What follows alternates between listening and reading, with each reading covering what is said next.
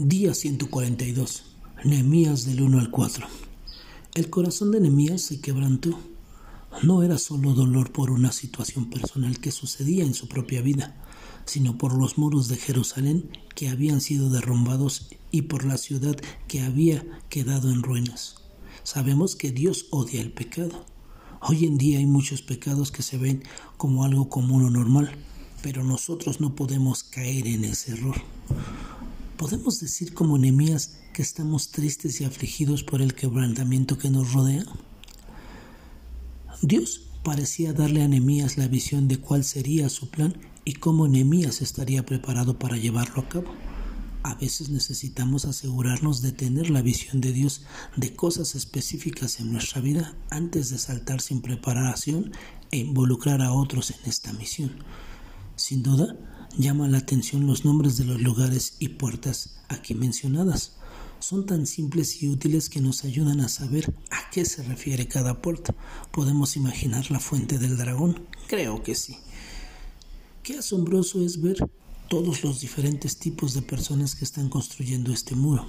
No son solamente los constructores o la gente de la iglesia, sino gente de diversos oficios, muchos que no tienen nada que ver con el mundo de la construcción. Hananías, por ejemplo, era un perfumista. Sin embargo, lo triste es que el único grupo de personas que se ve con malos ojos en este capítulo son los nobles, quienes no apoyaron a la obra.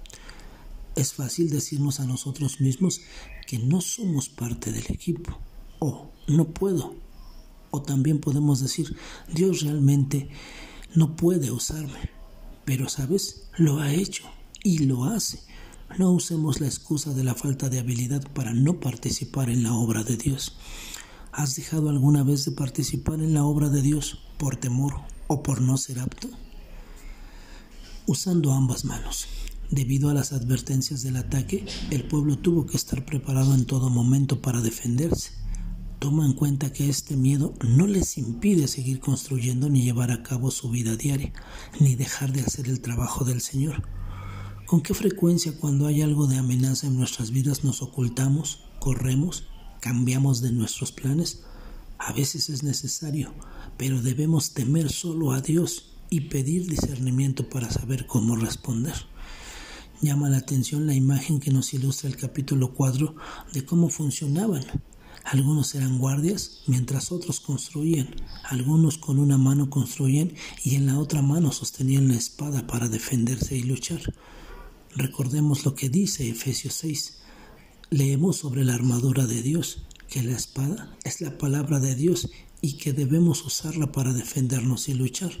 Tenerla siempre a la mano, ya sea física o en la mente, para defendernos de los ataques del enemigo al igual que los judíos que sabían que había enemigos por todas partes y que en algún momento estos enemigos los atacarían, también nosotros conocemos los planes de Satanás y que constantemente nos rodea buscando atacarnos en nuestras áreas débiles. Debemos estar preparados. Que tengas un excelente día y que Dios te bendiga.